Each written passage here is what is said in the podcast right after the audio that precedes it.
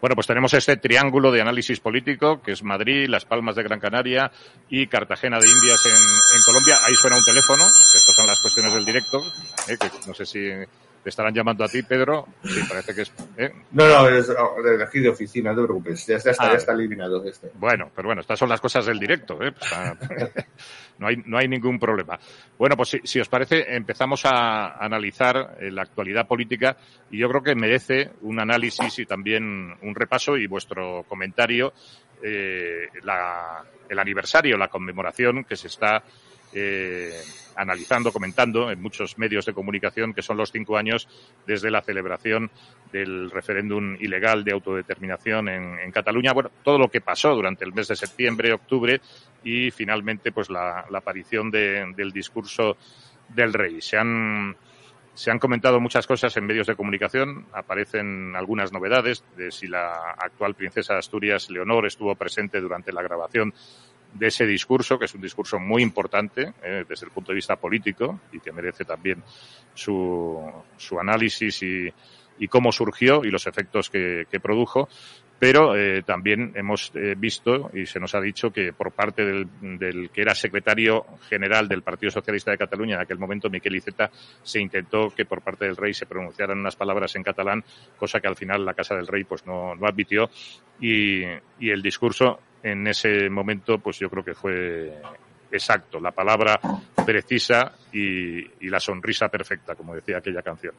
Bueno, pues empezamos con, con, Pedro, si te parece, para que nos hagas tu comentario, tu análisis sobre, sobre este, este aniversario.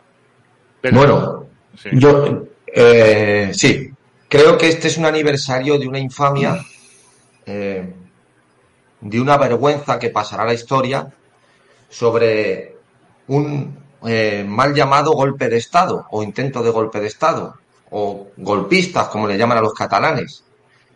No hace falta ser un erudito, simplemente conocer un poco sobre lo que se ha escrito y lo que es un golpe de Estado. Me remito a una de las obras más célebres, la de Curcio Malaparte, Técnica de Golpe de Estado, en donde, por ejemplo, uno de los ítems que marca como necesarios para que así sea es la sorpresa o sea, el sigilo, el, secreto, por decirlo de alguna forma. Me parece Figuraos qué sigilo, que es... Sí, no sé, perdona que te interrumpa, porque no sé si es en esa obra de Curcio Malaparte que dice que en el golpe de Estado, digamos que el, trueno tiene que predecir al relámpago, algo así, parece que Exactamente. sí. Exactamente. Efectivamente.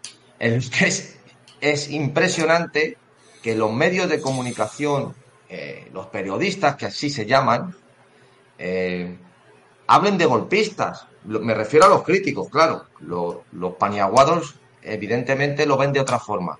Pero, ¿qué golpe de Estado? Pero si había una connivencia, una comunicación, una. Eh, se estaba radiando segundo a segundo cada acontecimiento y cada acto que se iba a realizar, con conocimiento y tolerancia expresa y tácita del Estado. Esta, eh, una, una cosa sorprendente, con un reloj, un cronómetro, con una marcha atrás, para producir las votaciones. Es decir, desde el minuto uno, un acto de sedición, que es un alzamiento tumultuoso para evitar que un funcionario o autoridad haga aplicar las leyes, desde el minuto uno debió detenerse y encarcelar a, a, todas esas personas. ¿Cómo se pudo llegar tan lejos si no es con una tolerancia y una convivencia manifiesta y expresa del Estado? Esta tomadura de pelo en la que se habló de respuesta proporcionada del artículo 155, pero respuesta proporcionada a un delito a la sedición. ¿Pero qué significa respuesta proporcionada? Dije en una conferencia en el San Pablo CEO, en un debate con un presidente del Tribunal Superior de Justicia de Andalucía, cuando dije en el proceso catalán donde se ponía como, mm, vamos, casi como el juez Marshall al juez Marchena por sus ataques, eh, por llamarlo de alguna forma, a esa irreverencia nacionalista en las vistas de los juicios, que iban a estar dos fines de semana. Se puso como loco, diciendo que parecía mentira, que cómo podía decir eso, que era una provocación cuando les habían condenado a 12 años de cárcel. Digo, ya veremos en qué queda todo esto.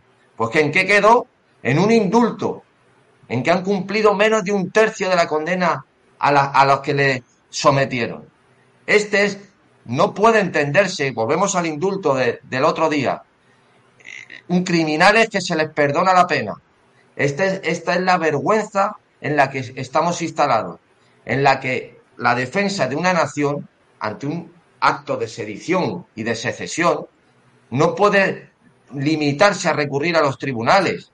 La fuerza del Estado, y ahí sí que debe aplicarse un monopolio legal de la violencia de una manera totalmente directa.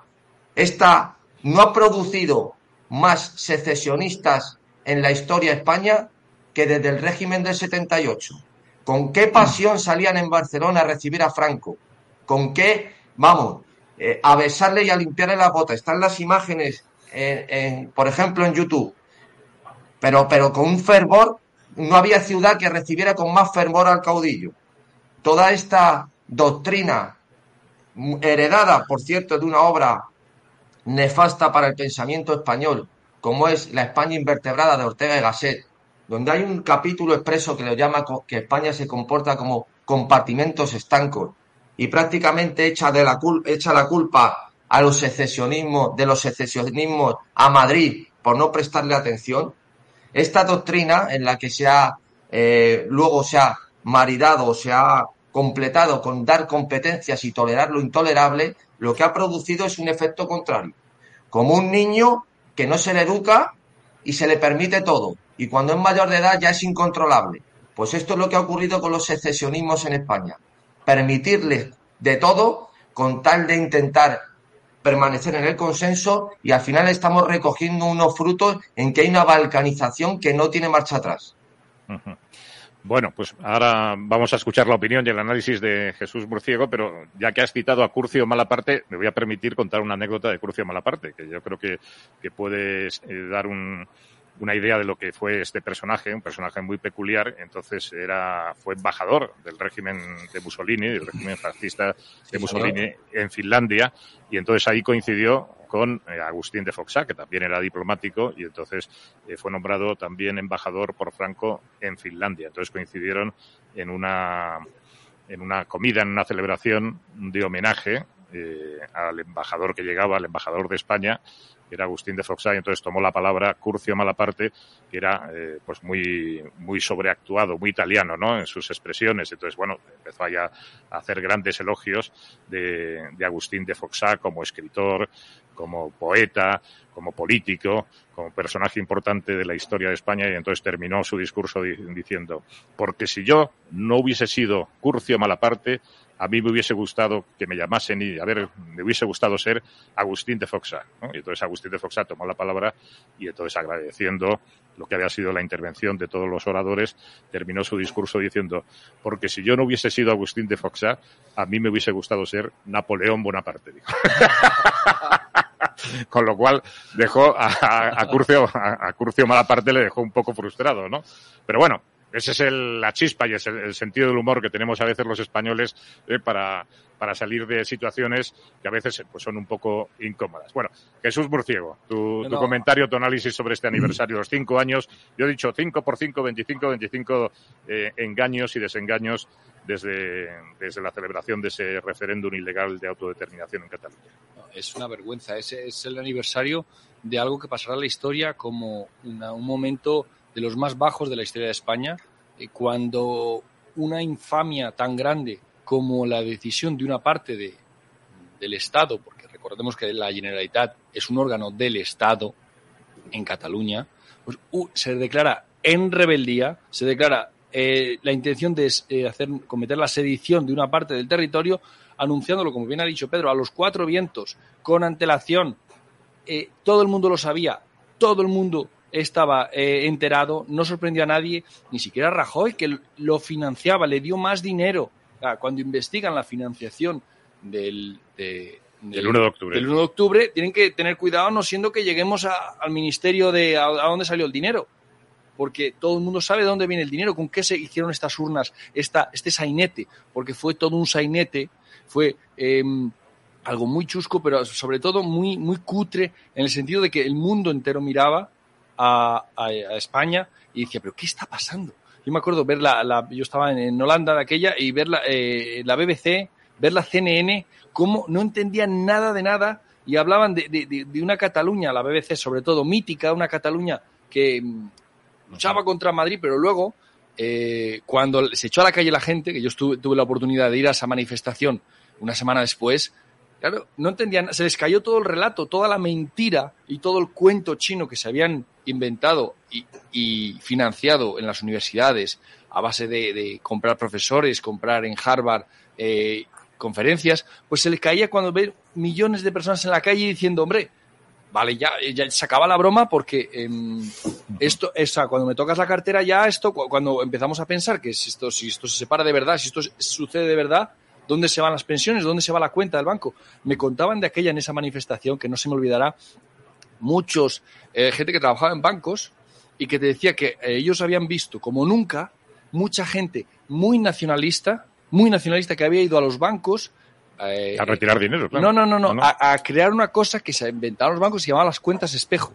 Las cuentas espejo era como abrir, tú tienes tu cuenta en Barcelona, en, la sucursal de la Caixa en Barcelona, ¿no? Pues la Caixa te hace como, o el Banco Santander, cualquier banco, te hace como una otra cuenta en, otra sucursal de Logroño, ah. por ejemplo, y te transfiere el dinero para ellos. O sea, una mentira total, porque, pero para que veáis que ni siquiera los propios nacionalistas esta gente que estaba totalmente con el cerebro lavado, esto soñando con una, una Cataluña mítica o unos países catalanes independientes, hasta ellos se habían cubierto su propio dinero porque no, se, no confiaban en esto. Y esto sabían que podía acabar mal. Pues el, el, lo triste de esto es que em, ha acabado fatal, ha acabado con el indulto, Em, ha, sido, ha quedado muy mal todas las instituciones del Estado. Toda eh, España, la reputación de España con, con Puigdemont, prófugo, que sigue ahí prófugo en, en Europa, viajando por Europa y sin que España haga de verdad hacer valer su ley, diciendo por detrás una cosa y por delante otra, eh, ha sido un desgaste tan grande para la imagen de España, para, para, eh, para España, que no nos hemos recuperado aún de, de lo que ha supuesto esto. Y por supuesto los nacionalistas siguen con su cuento, con su, con su libro de a ver cuándo somos independientes, a ver cuándo somos independientes. Y ahí está, ahí está la mesa de negociación. Hombre, ahí está. Y el relator, famoso relator que provocó ese, ese boom, esas elecciones, esa foto de Colón. No nos olvidemos que, que, Pedro Sánchez, cuando estaba, eh, cuando esto pasó, era muy a favor del 155 y cuando salió elegido, muy en contra del 155. Muy mal, muy mal. O sea, el, impacto que ha hecho, el deterioro que ha hecho en, el régimen del 78 es, es demoledor. Pero no nos damos cuenta porque em, vivimos todavía en que este es el mejor de los mundos, este es el, que, el mejor de los marcos jurídicos posibles, no sabiendo que, todos estos defectos, todo es el, es el régimen del 78, es la Constitución la que ha permitido a esa banda de atracadores, que son los nacionalistas, a esos eh, corruptos, eh, comisionistas, como era Puyol y como eran tantos, hacerse una película, hacerse una idea de una nación independiente. Hacerse ricos, en primer lugar. Eh, eso es. vivir, a costa del Estado totalmente. la película es simplemente el, medio. Luego el objetivo de hacerse rico lo consiguió. Luego que la película haya acabado mal, bueno, pues eh, es un problema secundario para ellos. Pero que esto lo permite la Constitución, lo alienta y lo incentiva. Y como decía Pedro, nunca ha habido más secesionistas, más odio a España, más, más traidores a la patria que desde que está la Constitución y el régimen del 78. Bueno, pues eh, vamos a dar la palabra a Vicente Ferrer, pero yo coincidiendo con lo que habéis señalado vosotros y sobre todo lo que indicaba Pedro Gallego en el sentido de que esto no cogió por sorpresa a nadie. O sea, esto se venía anunciando, se llevaban aprobando toda una serie de leyes de desconexión, que algunas de ellas eran anuladas por el Tribunal Constitucional, pero no ejecutadas ni cumplidas por los organismos de, la Generalidad de Cataluña.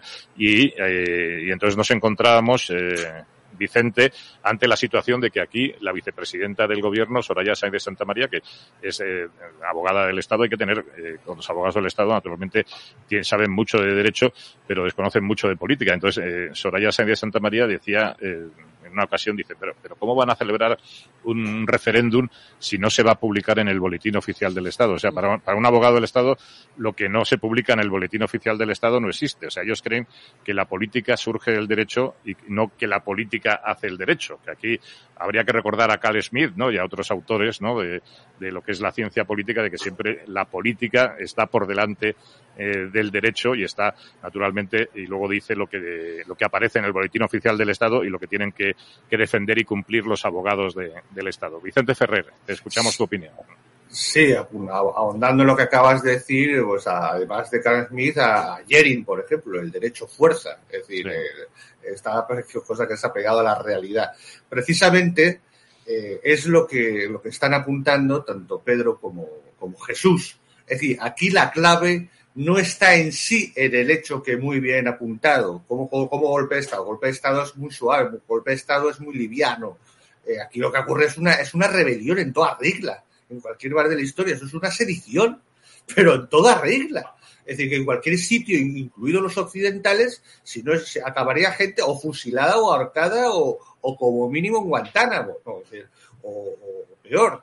Es decir, eh, entonces aquí lo, lo, grave no es eso en sí, no es, no es, la sedición en sí, sino el procedimiento, realmente la naturaleza del régimen en el que estamos.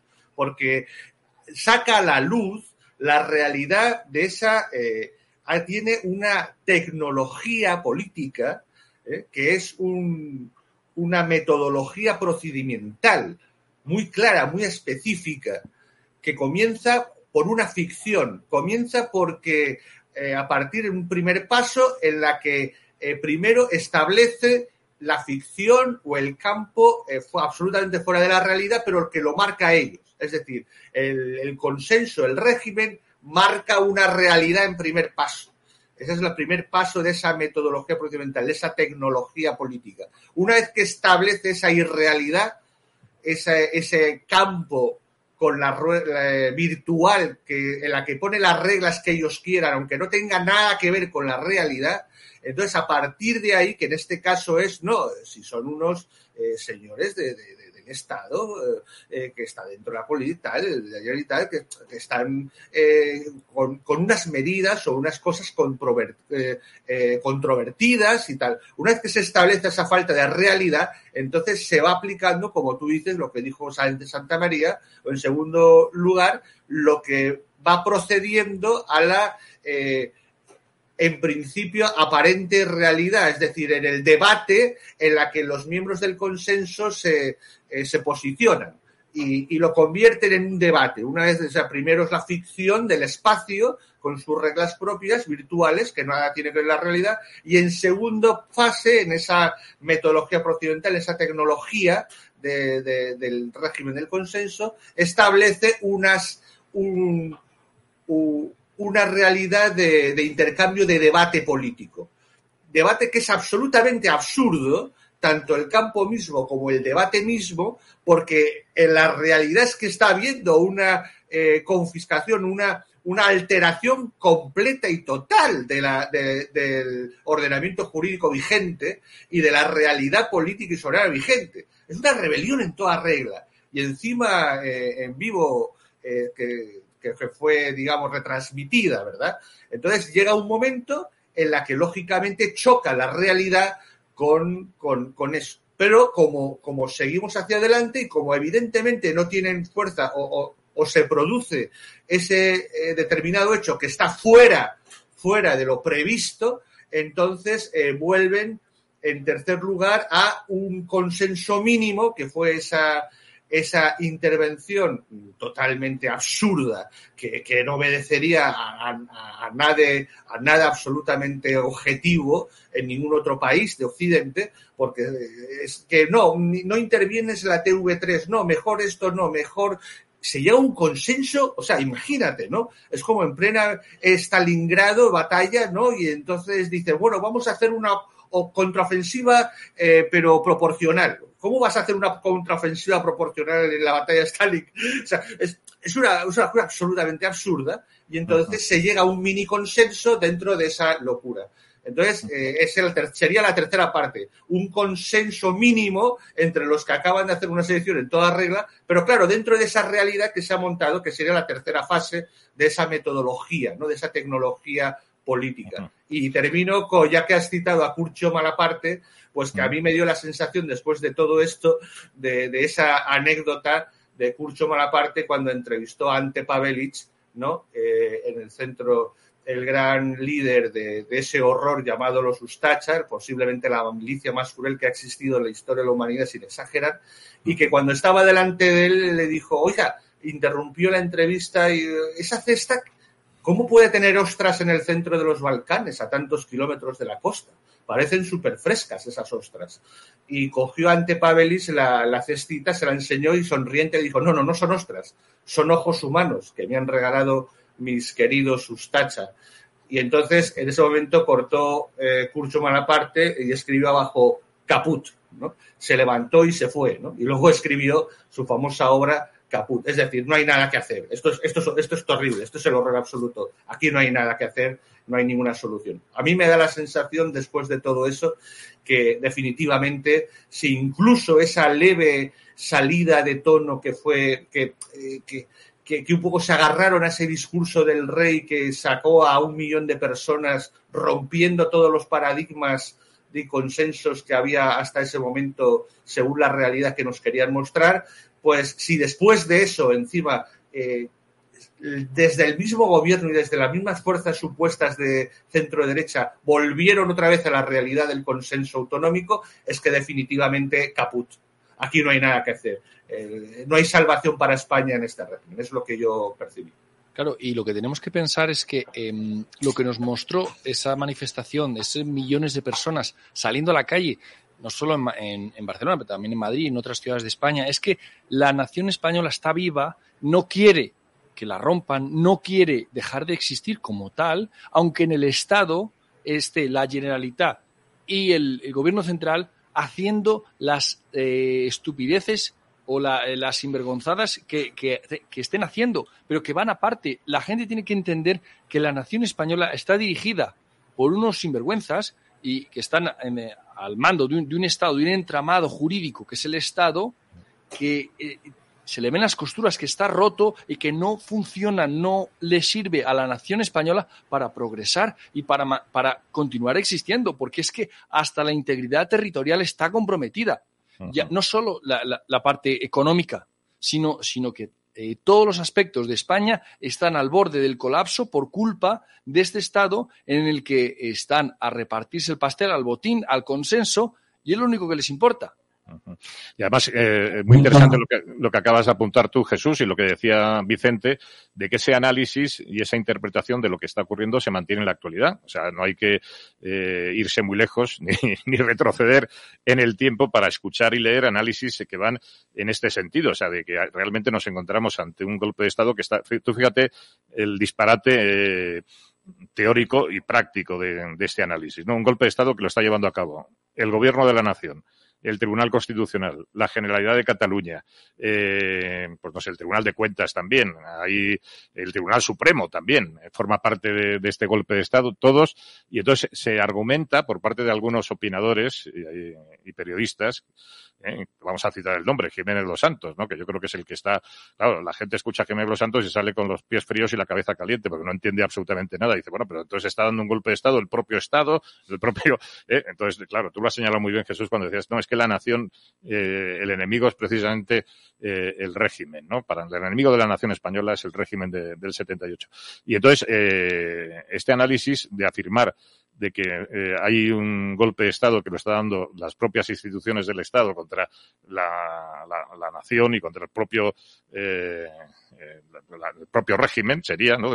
es no entender lo que es el régimen del 78 es que el régimen del 78 es lo que pasó en Cataluña hace hace cinco años. O sea el régimen del 78 permite eso y permite mucho más. Permite esta mesa de negociación entre la Generalidad de Cataluña y el gobierno de España que se tratan de igual a igual, por lo menos en las formas, en las banderas, en la, en la manera de, saludarse protocolariamente y que están negociando ¿eh? por debajo de esa mesa, están negociando y a veces por encima, porque enseñan a veces la patita, pues están negociando la eliminación o la rebaja del delito de sedición, la, la celebración negociada y autorizada por parte del Estado español de un nuevo referéndum de autodeterminación en Cataluña y luego, naturalmente, la declaración de la, la conformación de un nuevo eh, modelo de organización territorial y política que podríamos decir que sería un modelo cuasi confederal o un modelo, eh, se habló en muchos momentos de, de, que Cataluña quedase como una especie de Estado asociado al resto de,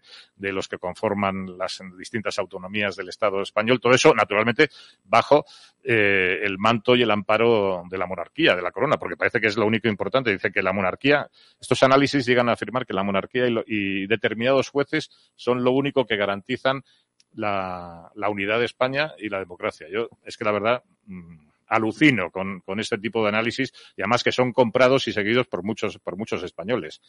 Pedro. Yo creo que por eso mismo yo aquí se hace una petición de principio, que es que hay un golpe de Estado y a, raíz y a partir de ahí se hace un razonamiento. Entonces lo que hay que demoler precisamente es eso. Ya como he dicho al principio, de golpe de Estado nada. Luego, en la análisis que habéis hecho sobre la, el aparente levantamiento de la nación, acordaos de lo que ya hemos analizado muchas veces. Los partidos en España fagocitan todo. No hay espacio para la sociedad civil. Quien convoca la manifestación del 9 de octubre es sociedad civil catalana. ¿Y quién habló en el escenario? Borrell, Borrell fue quien habló en el escenario. Eh, esa no, la noche anterior me llamó mi querido Antonio García Trevijano y dijo que le había llamado Vargas Llosa para que asistiera. Como él no se encontraba bien físicamente, me llamó a mí y dijo que fuera al escenario. Cuando le devolvió la llamada a Vargas Llosa y le dijo que iba a ir, le dijo que perfecto, que no había ningún problema. Y me dio una, un discurso a Antonio para que leyera. Y cuando la sorpresa fue que le dijeron que no, que iban a hablar Borrell, en principio tenían previsto algún político más de Madrid, de lo que llamaban partidos constitucionalistas, y nada más. Es decir, al final quien eh, capitalizó la movilización de una parte de la sociedad, de la nación, fueron los partidos. El oportunismo puro de poder en el que los últimos 200 metros se, serían a codazos y se ponen primeros en la meta. Esta es la vergüenza de esa manifestación. ¿Qué pintaba Borrell, Casado, Arrimadas, Ayuso, cuando son cómplices necesarios para lo que ocurre en Cataluña? Cuando ven que la tostada se va a cambiar de, lado, salen corriendo de manera oportunista a ocupar ese espacio para siempre buscando acomodo en las dos partes del río. Esta vergüenza en la que la mayoría de la población le pasa desapercibida es la gran tragedia de todo esto. ¿Qué pintaba esa gente que son los culpables, los cómplices necesarios de todo lo que pasa en Cataluña, encima entonando eh, una lucha con, a favor de la democracia, la libertad. Luego el discurso del rey lamentable completamente, con un... Bueno, ahí a, a, lo mejor discrepamos un poco. Eh, Luego vamos a analizar el discurso del rey, porque yo ahí tengo mi propia opinión, además la he escrito, y, y a lo mejor no estamos de acuerdo. Pero bueno, vamos a, a terminar de escuchar tu, tu, análisis, Pedro. Escuchamos sí, a Vicente bueno, y pasamos lo, al discurso del rey. ¿sí? Lo, el engaño, por, aunque luego entraremos, es alentar a la esperanza. Cuando se alienta la esperanza, estás perdido. Lo que hay que tener es herramientas y acciones políticas donde la gente pueda controlar el poder y hacer valer sus derechos. Alentar a la esperanza como alentó el rey y pasamos momentos difíciles como si eso no fuera con él, es lamentable. O sea, es el propio sistema el que ha producido la sedición en Cataluña. Y ese es el gran engaño al pueblo. Creen que ha sido una, como una situación cancerígena que se ha producido ahí, que se le ha ido la olla a cuatro locos en Cataluña y ha derivado en esto. No, no, no, no. No se entiende el secesionismo catalán desde Puyol y su connivencia con Felipe González, desde el 3%, desde aprobaremos lo que venga de Cataluña de Zapatero, de toda la política lingüística tolerada, de la cesión de competencias de José María Aznar, del pacto, del Majestic. O sea, no se entiende esto. No se puede tomar el pelo al pueblo ignorante, que ya es bastante ignorante políticamente en España, y todavía que parezca que han sido cuatro locos, Puigdemont y cuatro más, que una mañana se levantaron y, quisieron eh, separarse de España así por la buena. Ese es el gran engaño del proceso catalán. Por perdón, y termino. Luego, otra corrupción lingüística. Hablar, yo no escucho a ningún periodista hablar de First Minister o del, o del Bundestag o hablar con palabras eh, inglesas o alemanas o holandesas, aquí porque dicen proces, generalitat. Pero ¿qué, qué, qué, qué, tomadura de pelo es esta? El proceso, ¿cómo que el proceso? Será el proceso, el, el proceso. Es que esta corrupción lingüística, que es fruto de la corrupción política, es la que está inmersa España. Y principalmente el que acaba de nombrar, que es mi, mi ojito derecho, Jiménez Los Santos, que va de listillo y cae precisamente en lo nuclear. Bueno, Vicente, tu, opinión. Sí, aquí, pues, eh, desde luego, eh, subrayar, como estáis diciendo, lo que, realmente esto es mm, algo bastante más grave que los mismos partidos simulan. Decir, de entrada, fíjate que se desayunaron ellos, o sea, yo vi hasta el gobierno mismo que resulta que la comunidad autónoma forma parte del Estado ni lo sabían ellos. Cuando se intervino Cataluña, yo creo que, cogieron la Constitución, ahí va, pero si esto de intervenir no es posible. De hecho, no se puede suspender. No se puede suspender una autonomía porque es parte integral del Estado. No puede suspenderla. No es como el, el, Ulster que puede suspender un determinados elementos que son añadidos a la estructura del Reino Unido estatal. No. Resulta que el desarrollo del Estado y, y, las responsabilidades del Estado y representación del Estado en Cataluña, resulta que es que la autónoma. Entonces, que no lo sabían, ni se lo sabían. O sea, imagínate hasta qué punto es real el consenso político que no tiene ni pajolera idea de la Constitución, ni sabe de qué va. Es decir, resulta que cuando van a, suspender, eso que se dice suspender la autonomía, se dan cuenta que en España no se puede suspender la autonomía. Solo se puede sustituir a los titulares. Se puede intervenir. Intervenir para sustituir a los titulares, porque son parte integral de la estructura del Estado. No se puede suspender la autonomía, no es añadida, no es algo ajeno, es forma parte, es el Estado en Cataluña. Y no lo sabían. O sea, hasta qué punto la barbaridad que aún agrava más, eh, que es una secesión en toda regla, es, es amputar totalmente de una eh, la estructura del Estado en esa parte, ¿no? Y, y, ahí, por, por tanto, subrayar hasta qué punto a eso ha mm, permeabilizado, se ha eh, introducido en la cultura en la, en la, en la conciencia de la sociedad española que he tenido que, escuchar terriblemente o leer a una estupidez de tamaño sideral a una persona se supone que a favor de la, de la nación española como es la, la señora Roca Barea, diciendo esa estupidez eh, gigantesca, absolutamente abominable, casi a la altura de la estupidez que generó Ortega y Gasset en su momento, eh, de que, bueno, le gustaría que Cataluña viviríamos mejor si se fuera, pero será analfabeta funcional, y eso es una historiadora, no sabe que indisolublemente es imposible separar Cataluña si no disuelves toda España, es imposible es que España, España deja, deja, de existir, pero bueno. Por supuesto. Ortega, Ortega y Gasset no llegó tan lejos, Vicente. Ortega no, únicamente dijo que había que conllevar el tema catalán, que no tenía solución y había que conllevarlo, pues bueno, de la mejor manera posible. Pero bueno, se supone que esa historiadora o de esa gente a ese nivel, que sabe mucho de historia y ha recuperado, no sabe, no sabe que supone la disolución necesaria. Y eso lo saben los independentistas, ¿eh? O sea, no es posible separar sin una disolución total de la nación. Claro, por eso, por eso en las mentiras y en los engaños que vendían los separatistas catalanes estaba eh, esa conexión que ellos seguían manteniendo con la nación española, porque a través de la seguridad social, la doble nacionalidad, eh, la asistencia mutua en tareas, claro, porque eh, en el fondo es un engaño, es un juego de trileros, de trileros lo, que, lo que se traen entre manos estos, estos políticos, ¿no? Y como tú bien señalas, claro, la nación, la nación es, es está permanece, aunque que tengamos esta conspiración permanente de nuestra clase política contra, contra ella. Vamos a analizar brevemente vuestra opinión, yo voy a dar la mía sobre el discurso del rey de Felipe VI, que para mí sí que tuvo una importancia política determinante respecto a lo que pasó y además demostraba una de las tesis que yo he defendido en mis libros de que en contra de lo que se afirma también por muchos teóricos, muchos políticos, dicen, no, es que la, eh, monarquía en España no tiene el rey, no tiene un poder, es un, es un mero símbolo, alguien. No, eh, Juan Carlos eh, no solamente fue el motor de, como se decía, el motor y el cambio de la transición. O sea, eh, el rey Juan Carlos era un actor fundamental en, en la transición y eh, Felipe VI es un actor fundamental en, en, este régimen, en lo que está sucediendo actualmente, en la política actual, ¿no?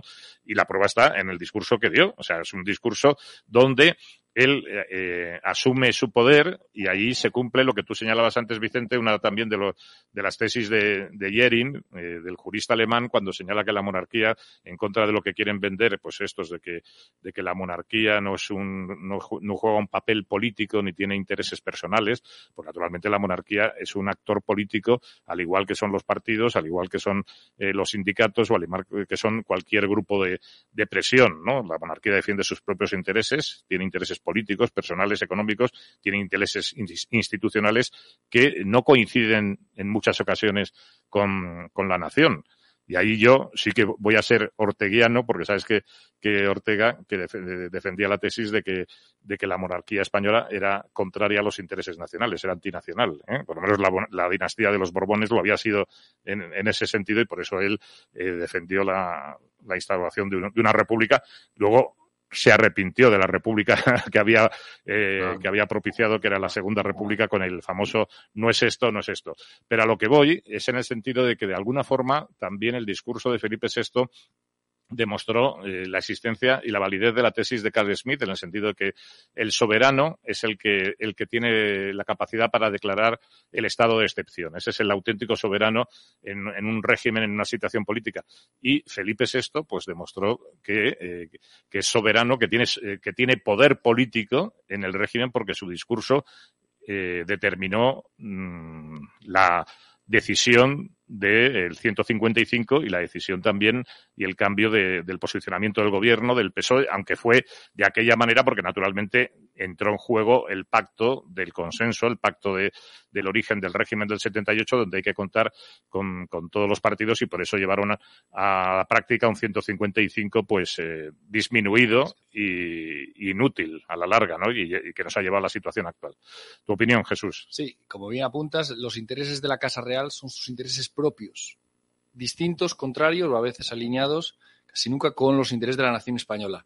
Y si el interés de la monarquía es mantenerse como monarquía confederal y se rompa la nación, pues no les va a importar mucho. Lo que dijo el rey en ese día es, es eh, mantenerse en el orden constitucional.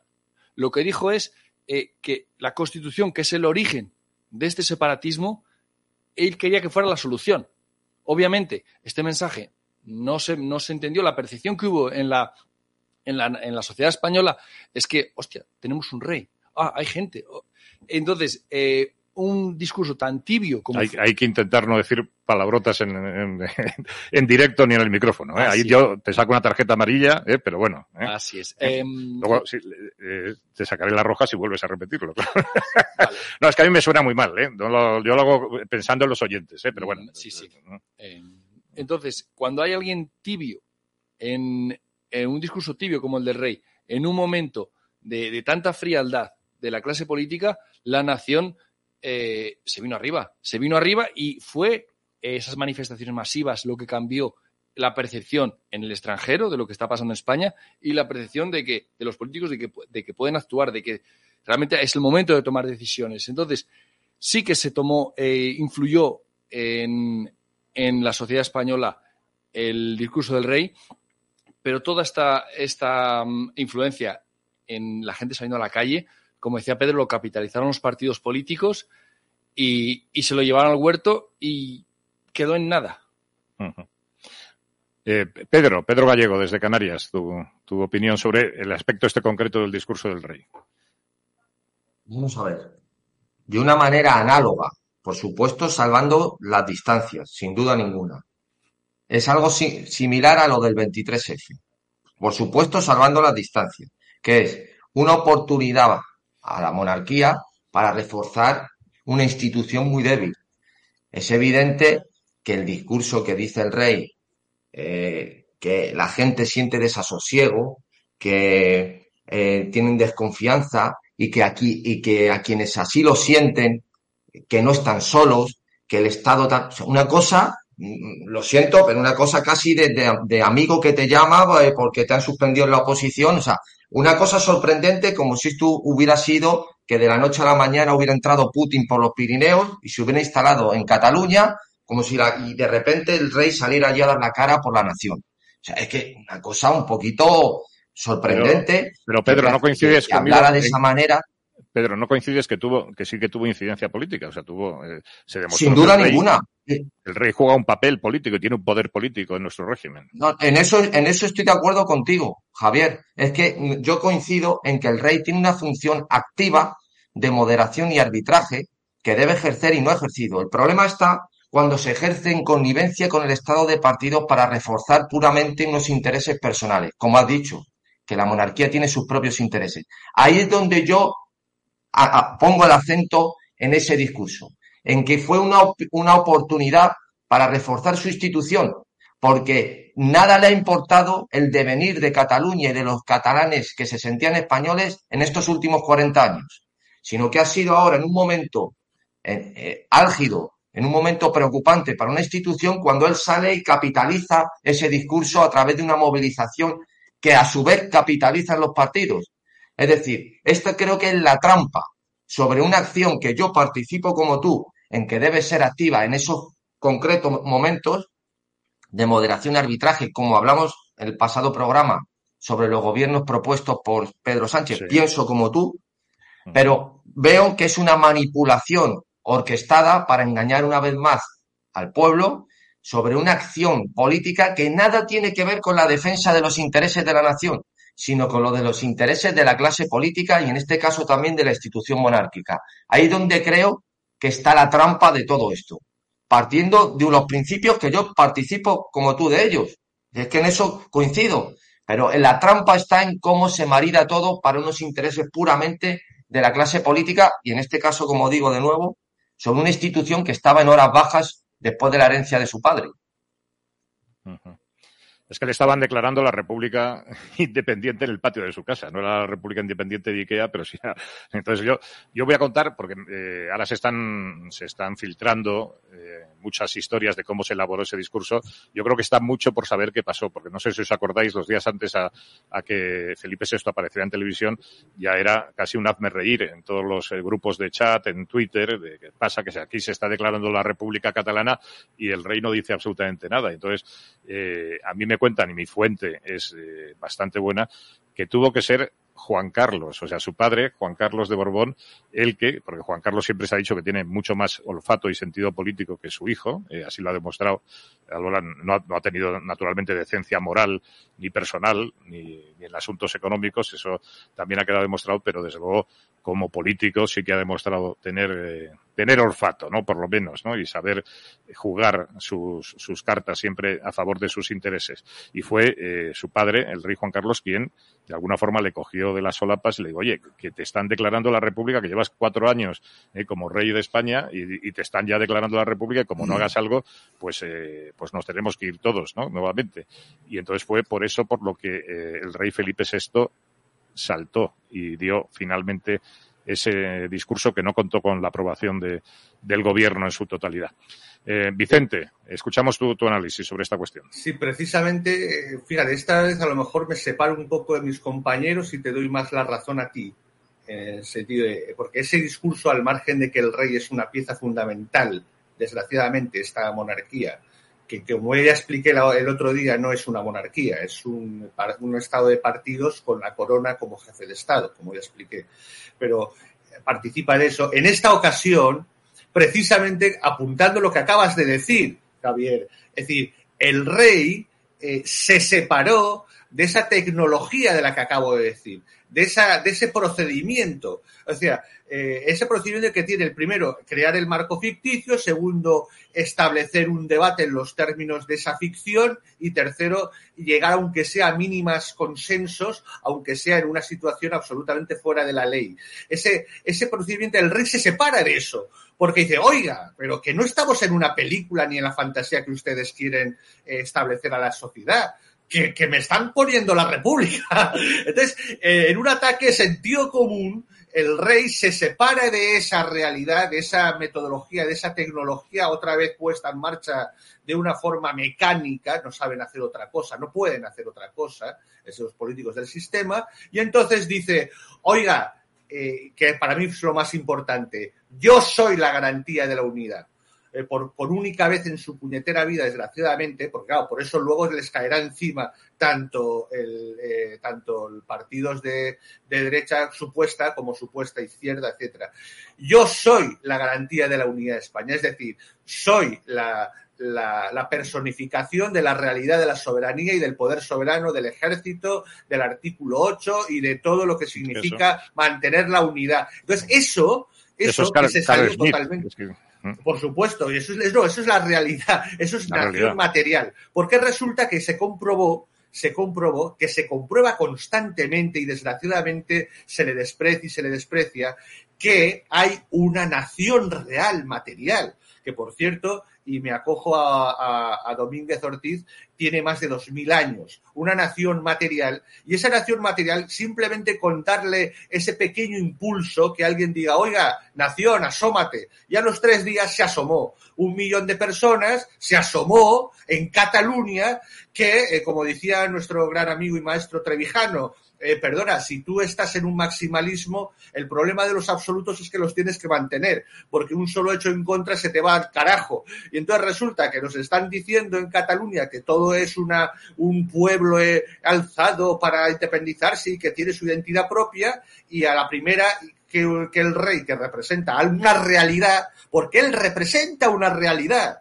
entonces, en la única vez que ha ejercido esa representación de esa realidad que es la nación material, se, se, manifestó esa nación material y rompiendo completamente el relato y la historia de, toda la política en Cataluña y, desde Madrid que, se, que, que, está transmitiéndose en toda la hegemonía cultural y mediática. ¿no? Por eso es por supuesto que fue positivo en ese momento, aunque desgraciadamente dudo mucho que sea capaz y tenga el valor de repetir algo semejante.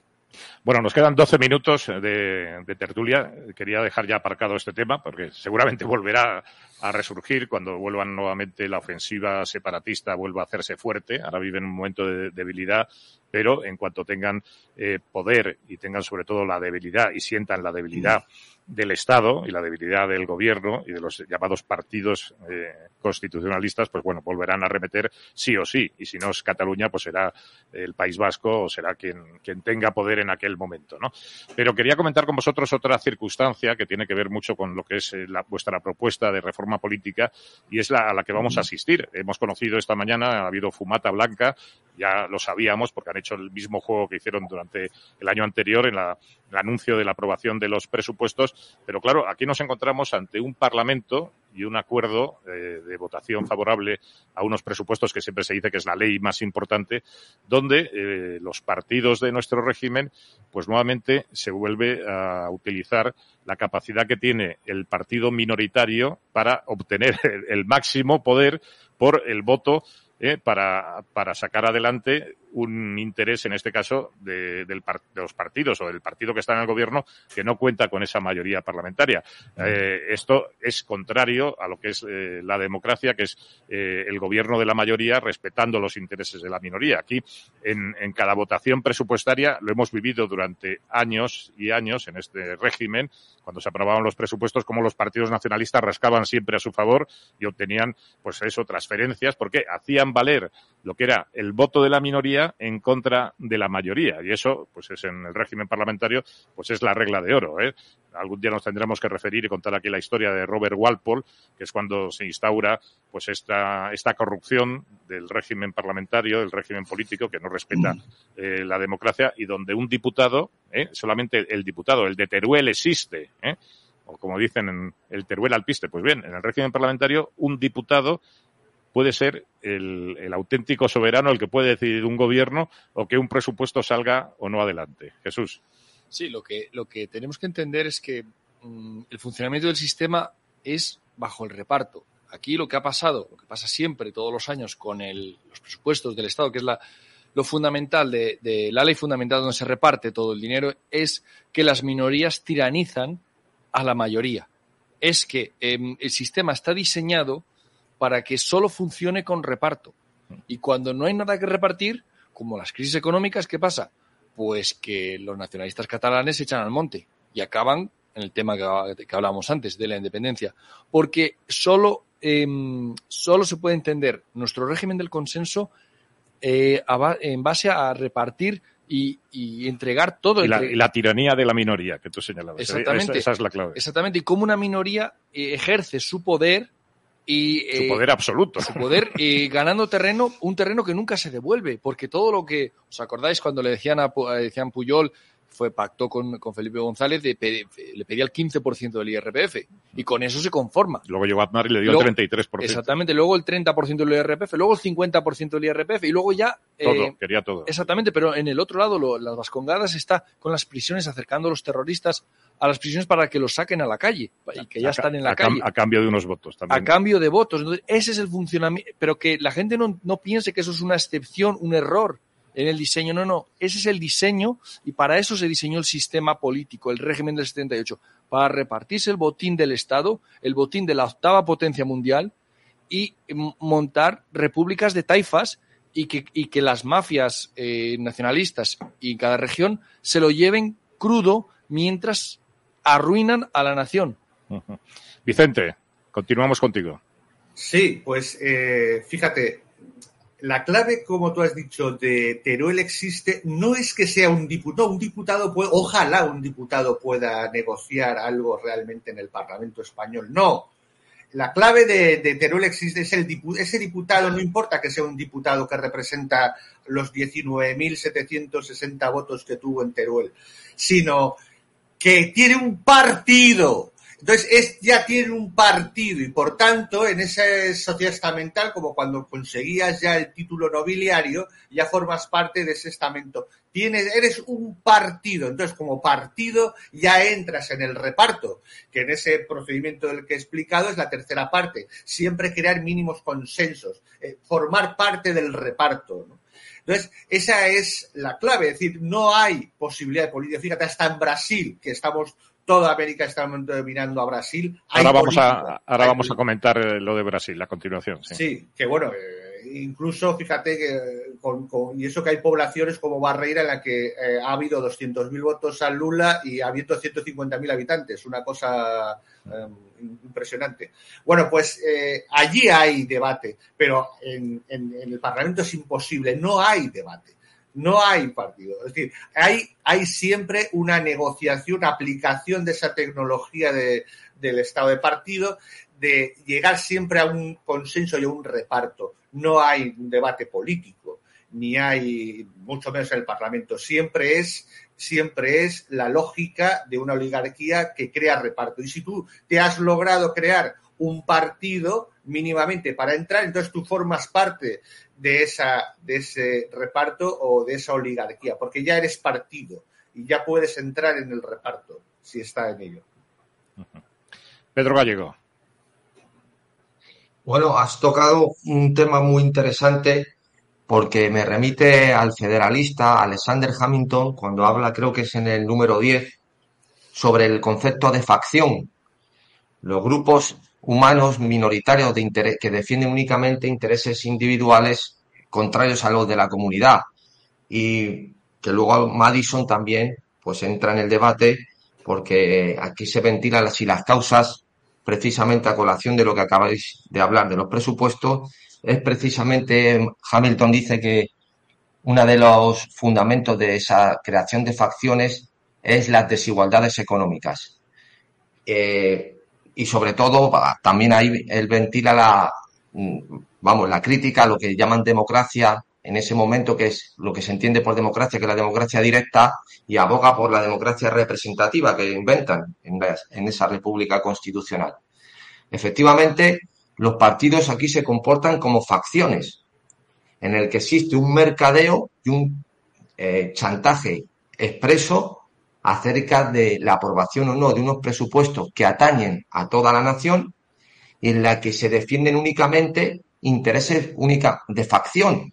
O sea, es algo que no se esconde. Eso pasa, ha citado Teruel existe, pero un ejemplo muy claro es cómo ocurre, por ejemplo, con Nueva Canarias, eh, con el asunto, por ejemplo, de la bonificación de los billetes o de la pasaje de avión y todas estas cuestiones en las que chantajean de, alguna manera. No digo que no tengan que luchar por intereses para los ciudadanos de Canarias, de los que yo formo parte.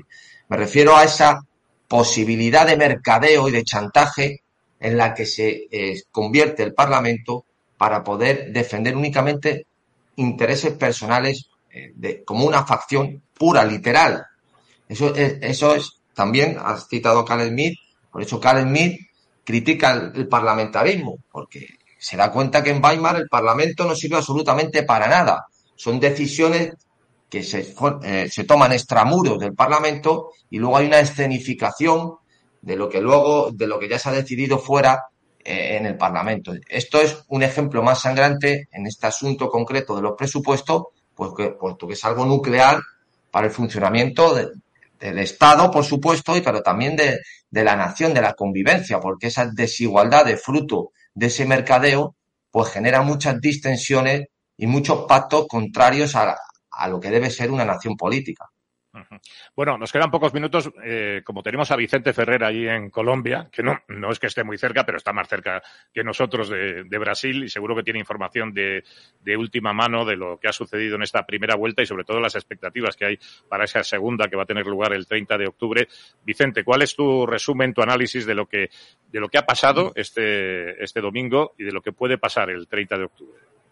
Todo el continente está mirando ahora a Brasil todo, ¿eh? todos los medios, incluso los actores políticos de los países, eh, Argentina, en Perú, en Bolivia, en, Colombia, desde luego, en México, todos mirando a Brasil, porque es fundamental que se consolide o no esta recuperación para el, globalismo y, la Agenda 2030 a través de esa, de esa segunda oleada del socialismo del siglo XXI entonces, realmente eh, ahí sí que está habiendo una, una batalla política seria, con muchos matices que se quieran, pero entre esa visión mm, que llamaba patriótica, es decir, soberanista, y realmente eh, la realidad y que trata de, de, luchar contra esa imposición de valores de artificiales, de agenda artificial, etcétera, y, lo que es, como he dicho, la imposición definitiva de esta agenda ya en el continente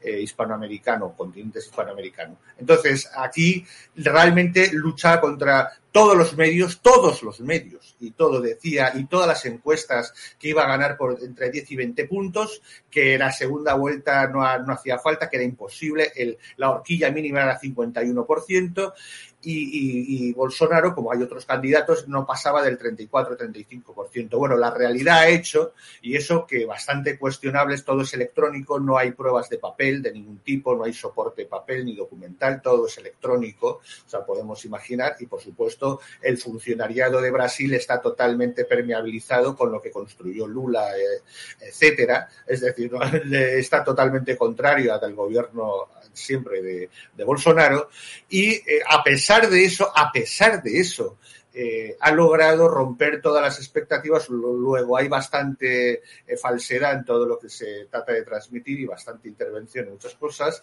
Ha llegado al 44 oficialmente. Bueno, hubo hay un momento bochornoso en la cual con más del 70%, tú eres un experto seguro que, que sabes perfectamente en multitud de elecciones que, bueno, se puede variar mucho las tendencias incluso en, en el 5, en el 10% primero, en el 20 incluso por ciento de escrutinio, pero con un 70 con un 70%. Es decir, cuando hay una, una tendencia abrumadora a que, a que Bolsonaro estaba ganando, estaba ya empatado con Lula y a punto de superar. Sabes que los primeros datos siempre van, aquellos más alejados son los primeros datos que llegan, porque son los más fáciles en transmitir y, además son más eh, en manos del Estado, mientras que los, los datos urbanos y de masificación de, población más cercanos a resulta que son los últimos que llegan siempre. Por lo tanto, suelen tener un cariz precisamente más normalmente, entre comillas, conservador.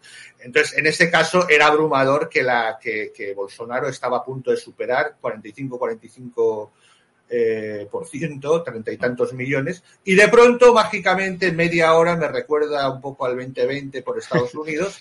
Eh, a preguntar, Vicente. Cambió eh, radicalmente. ¿Indra, eh, la empresa española Indra, tiene algo que ver con este recuento electrónico o no? ¿O no está pues, metido pues, en, este... Te, voy a decir, he investigado la licitación y todavía no he podido saber cuál es la empresa independiente que controla todo el proceso electrónico. Aún no lo he logrado, aún no lo he logrado saber. Bueno, vamos a escuchar, si te parece, porque nos queda poco tiempo, la opinión de Jesús Murciego y luego te, voy a pedir un pronóstico para lo que puede suceder el día 30.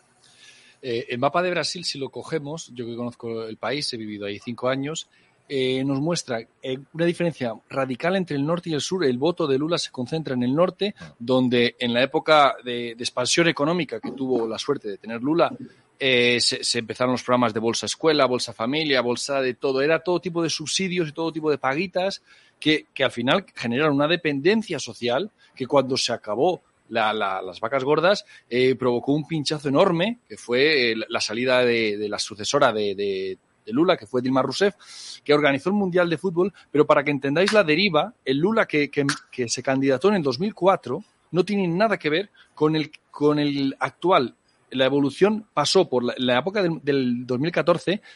En, el cartel del Mundial de Fútbol de Brasil estaba la bandera de Cuba y Cuba no participaba en el, en el Mundial, para que entendáis la influencia de la ideología eh, que emana del socialismo del siglo XXI, que es real y que es evidente y que la deriva que, ha tomado. Ahí surge el foro de Sao Paulo. Ahí es. Ahí por iniciativa de Lula. Exactamente. Entonces, está derivando a un. y ha abrazado el globalismo ahora mismo y se ve. Em, porque sociológicamente Brasil es un país muy complejo, con muchas capas, mucho tipo de gente, pero la influencia de, la fuerza de los grupos evangélicos eh, como contención hacia el socialismo del siglo XXI es enorme y eh, se, ha polarizado mucho mucho la sociedad, pero tú ves los medios de comunicación y están todos, todos a favor de Lula, o sea, todos a favor del globalismo. Ha habido más candidatos, pero de esos ni se habla. Y en la prensa española es que casi como era una mala noticia que fuera ganando al principio, como decía Vicente, hasta que eh, cambiaron las tornas, pero era como una mala noticia y todo malo. O sea, la cobertura mediática es obscena. Es que es muy importante lo que dices tú, Jesús, porque ha estado precisamente Pablo Iglesias, ha estado de gira eh, iberoamericana por ahí, ha estado en, Chile, y entonces él, como ahora eh, quiere, digamos, denunciar que su fracaso político se debe a la, actuación de los medios, pues ha estado en Chile, y no sé si estará ahora en otro país o pasará por Colombia, ¿no? porque le, invitan por todas partes, claro, y entonces él denuncia que los medios de comunicación siempre están a favor ahí de la derecha, y es todo lo contrario, o sea, cualquiera que está, eh, no sé lo que tú me dirías, Vicente, en Colombia, pero en Chile, todas las televisiones estaban a favor del apruebo y, de la propuesta que, estaba llevando Boric. Y entonces, tú me dices lo que pasa en Brasil. Lo más claro es la Globo en Brasil, que es la, cadena central, la que ve todo el mundo, la que casi se sintoniza en, solo en muchas regiones de Brasil, está a favor de, Lula y en contra. Pero es que yo he conocido la, Globo en contra de Lula en otras épocas y cómo ha cambiado. Es que eh, no os imagináis, en, en 20 años el giro que ha dado, el poder que ha, asumido el, socialismo del siglo XXI en su deriva más radical, que, al final es, como dice Vicente, un punto clave definitorio en el continente si toma la deriva o se mantiene eh, Bolsonaro en pie. Y hay que dar un dato para que conocer qué es lo que pasó con el triunfo de Bolsonaro hace fueron cuatro años, ¿no? Hace, cuatro años y lo que puede pasar el 30 de, octubre es que cuando Bolsonaro ganó las elecciones había, eh, si no estoy equivocado, me, si estoy equivocado me corregís, pero 20.000 muertos, 20.000 asesinatos ¿eh? de violencia eh, social y bueno, y de atracos en, en, Brasil, con lo cual daba una sensación de inseguridad que la gente, claro, muchas veces tiene que apoyar y agarrarse a cualquier clavo ardiendo, dice, porque por lo menos que llegue aquí un capitán del ejército y que ponga orden en las calles, que yo creo que algo de eso sí que ha conseguido y la gente eso lo valora positivamente. Bueno, vuestro pronóstico, Vicente y, y Jesús, luego escuchamos el tuyo de lo que pueda pasar el día 30. Pues eh, bueno, es muy difícil porque hay que decir que como mínimo la trampa estará, y no lo digo en broma, lo digo de verdad, estará en un, en un más, o, si desde el punto de vista de Bolsonaro, un menos 10 o menos 15%. Es decir, para, para ganar, cosa que no sería, no sería imposible, pero para ganar eh, seguramente Lula tendrá que tener un 60 o un 65% real. eh, pero es posible, es posible porque la verdad es muy difícil justificar que todo el voto que ha concentrado Lula no, de, de, los otros candidatos, lo normal es que vayan a Bolsonaro, son anti-Lula. Sería, sería muy, muy, muy difícil de explicar que de pronto fuesen es, a Lula también. Eso que está señalando Vicente en contra de lo que dice la prensa española, que se van a agrupar en contra de Bolsonaro, sí, claro. lo que hay es una, un sentimiento anti-Lula en la mayoría claro. de la población, lo que representó Lula de corrupción y de fracaso claro. de todas sus políticas de gobierno. Mucho, mucho, porque la corrupción fue, recordamos la Petrobras, que era una petrolera gigantesca que se, se, lo, se lo robaron todo y hay eh, debates donde se ve eh, pastores evangélicos o can, otros candidatos echa, llamándole a, a, Lula lo que es un condenado, un, pre, un, un criminal. Y bueno, se dice por ahí que luego el juez uh, se anuló uno de sus juicios, pero yo creo que se estaba anuló con... las pruebas. Por mera forma, por, por mero procedimiento de forma, Eso nada más, La- no, no porque sea declarado inocente. Porque las pruebas fu- de, contra Odebrecht fueron obtenidos de una manera en, no, de, no de acuerdo Sí, a derecho, pero bueno. pero, pero que, que robó, robó. Entonces, hay una polarización en contra de Lula, que aquí no vemos obviamente, y la, la, la elección va a estar muy, muy apurada y el- la pena es que eh, con una, eh, una urna electrónica es una caja negra. Nadie sabe lo que puede salir de ahí. Bueno, no sabía yo que tenía tantos especialistas aquí en Brasil, ¿eh? tanto Vicente Ferrer como Jesús Murciego. Si eso os hubiese llamado el lunes, pero bueno, como va a haber noticias de, de Brasil Sí. y tendremos que comentar lo que pasa el día 30 de octubre, pues volveré a contar con vosotros, si os parece, para tratar exclusivamente lo que suceda en este país. Sí, Ahora Bolsonaro trata de avergonzar y, se están saliendo pues datos como el que he dicho de Barreira, ¿no? 200.000 tre- 213.000 votos con Lula cuando hay 150.000 habitantes, cosas así. Entonces trata de avergonzar para, en un momento dado, con la presión de verdad del voto real, eh, no tengan más remedio que aceptar el, la victoria de Bolsonaro. Cosa será muy difícil, ¿eh? Pero de todas formas, lo que sí que ha pasado, y eso no lo pueden evitar, es que a nivel territorial las alianzas de Bolsonaro están ganando. O sea, si llega Lula, si, si obligan, si empujan a Lula a tener que ocupar la presidencia, se va a encontrar con las cámaras legislativas y, lo, y los poderes territoriales en contra. Bueno, lo tenemos que dejar aquí. Pedro, no te he pedido opinión sobre Brasil, que seguro lo que la tienes, pero lo, lo tendremos que dejar para otro día. ¿eh?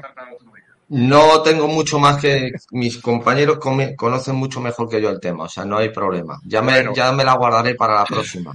Venga, pues os agradezco a los tres, a Jesús Murciego, que ha estado aquí conmigo en el estudio, a Pedro Gallego desde Canarias y Vicente Ferrer desde Cartagena de Indias en, Col en Colombia, vuestra participación en esta tertulia de Demos. Recordamos vuestra página de esta plataforma ciudadana, demoslibertad.com, y aquí cada martes pues comentaremos estas, es, estas opiniones y estas eh, análisis y propuestas para conseguir la reforma política en nuestro país, una verdadera democracia y un sistema constitucional que garantice verdaderamente la de España.